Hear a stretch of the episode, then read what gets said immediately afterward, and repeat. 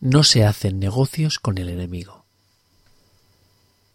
El mayor mal al que debe hacer frente la naturaleza humana es el miedo.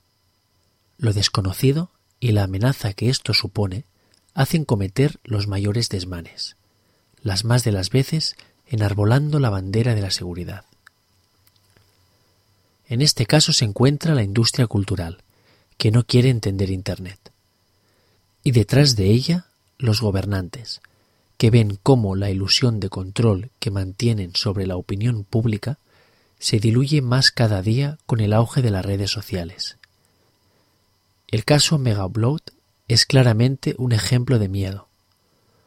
Los millones de archivos con derechos de autor alojados en la página eran algo que la industria cultural no podía asumir. Pero la irrupción con patada en la puerta y la vulneración de los derechos de millones de usuarios que empleaban el servicio de manera legal van a conseguir, multiplicado, el efecto contrario al que pretenden. Un principio básico para lograr una venta es esforzarse por caer bien.